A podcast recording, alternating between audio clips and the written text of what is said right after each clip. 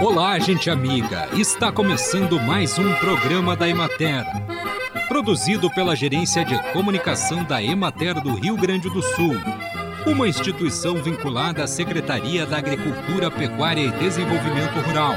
Com apresentação de Matheus de Oliveira e técnica de José Cabral.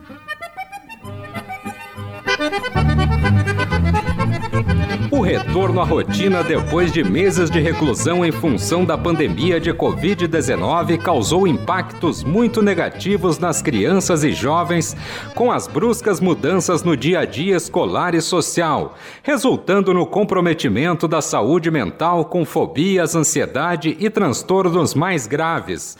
A doutora Daniela Admone, psiquiatra da infância e adolescência da Escola Paulista de Medicina, ressalta que sentir mal-estar frequentemente e sem causa específica pode ser sintoma de depressão ou outro transtorno. O indivíduo costuma sentir dor nas articulações e nos membros, dores nas costas, problemas gastrointestinais, cansaço excessivo, alterações da atividade psicomotora e alterações do apetite, seja comendo mais do que o normal ou menos que o de costume. A mandioca é uma das culturas anuais que provocam maiores perdas de solo e de água por erosão, tanto por seu crescimento inicial lento, permanecendo o solo descoberto e desprotegido por mais tempo do que outras culturas, quanto pelo maior espaçamento que ela exige, pelas capinas necessárias principalmente nos primeiros estágios de desenvolvimento da cultura e pela movimentação do solo por ocasião do plantio e da colheita. Operações que contribuem para a degradação da estrutura do solo e favorecem a erosão. A adoção de práticas de manejo e conservação do solo é um aspecto muito importante dessa cultura. Os produtores devem seguir dois princípios básicos para conservar. O primeiro é a redução da movimentação do solo e o segundo é manter a cobertura do solo, viva ou morta. Prática de manejo e conservação que causa maior efeito no controle da erosão do solo. A aplicação de adubos orgânicos tem influência positiva na produção da mandioca, sendo que o esterco de curral, a torta de mamona, os compostos orgânicos e a adubação verde com leguminosas dão excelentes resultados.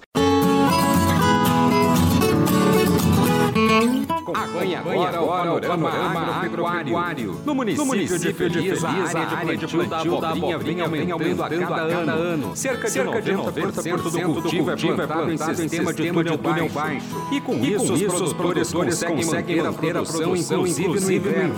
Já que no município normalmente não se relata geadas tardias, o que poderia prejudicar as culturas. A produção está sendo finalizada e os produtores já estão realizando plantio de novas áreas. As variedades mais plantadas são a italiana, que predomina, mas há também a tronco. Não houve relatos de problemas fitossanitários e os preços de comercialização estão entre R$ 1,90 centavos e R$ 2,30 centavos no quilo. Na região da Emater de Porto Alegre, as lavouras de abobrinha estão em produção no litoral norte. A produtividade prevista está em 18 toneladas por hectare. O preço pago ao produtor é de 45 reais a caixa de 20 quilos.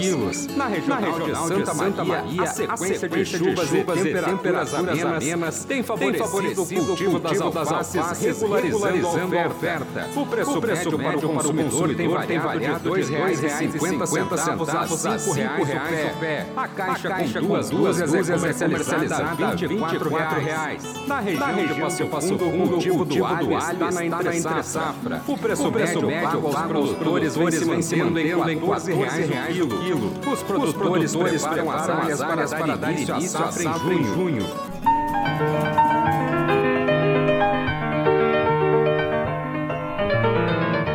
A gestão da atividade leiteira é uma atividade importante nas propriedades, mas que muitas vezes é deixada um pouco de lado.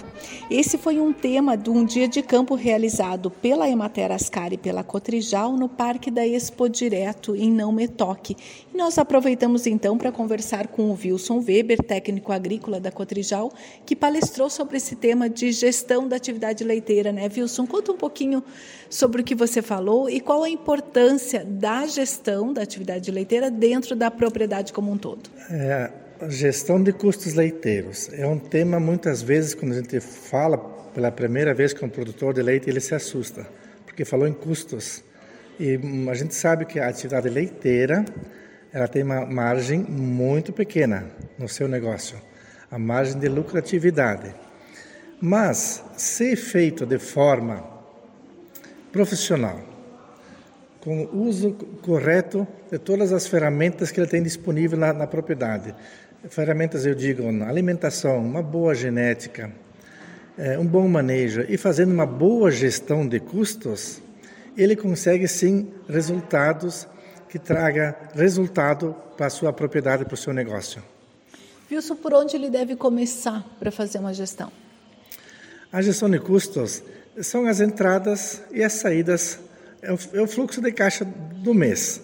Então, o produtor ele precisa ter por hábito anotar tudo que ele gasta, todos os gastos referente àquele mês, é, num caderno, numa agenda.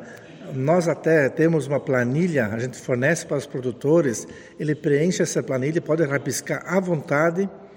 E depois, num segundo momento, numa visita do técnico na sua propriedade, a gente passa essa planilha, esse, esse rascunho dele, para uma planilha de Excel que a gente criou, melhorou ela com versões bem atualizadas, que nos mostra um monte de indicadores. Porque se nós queremos medir resultado, nós temos que ter indicadores.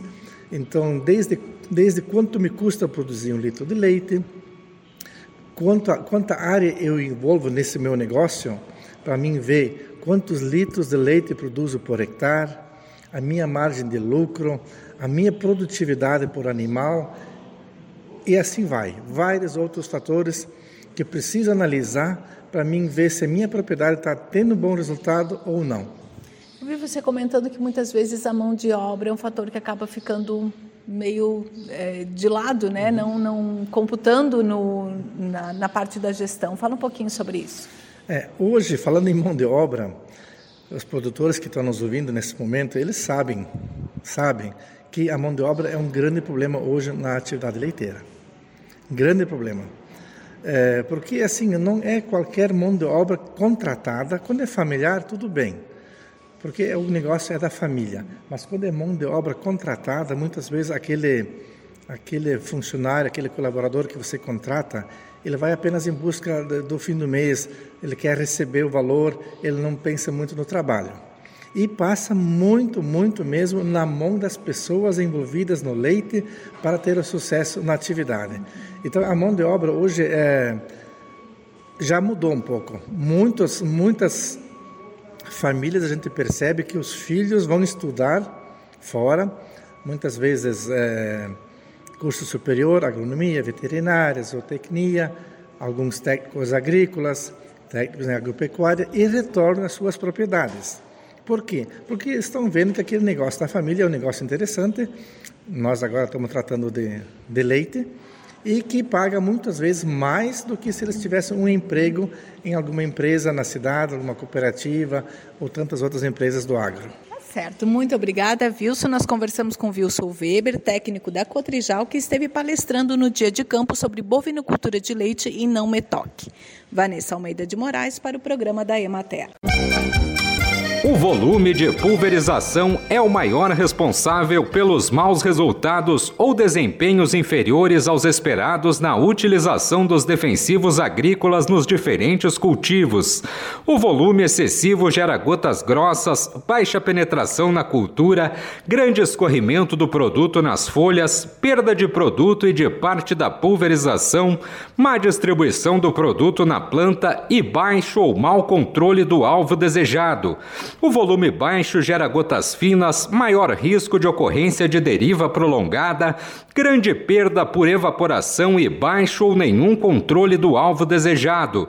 O volume ideal é aquele que gera gotas corretas e adequadas, boa deposição sobre as plantas, excelente penetração das gotas dentro das plantas, alta eficiência, efeito mais rápido do produto, maior economia de produto, maior rendimento dos equipamentos e baixa ou nenhuma necessidade de reaplicações.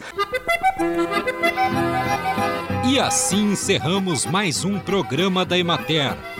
Um bom final de semana a todos vocês e até a próxima segunda-feira neste mesmo horário.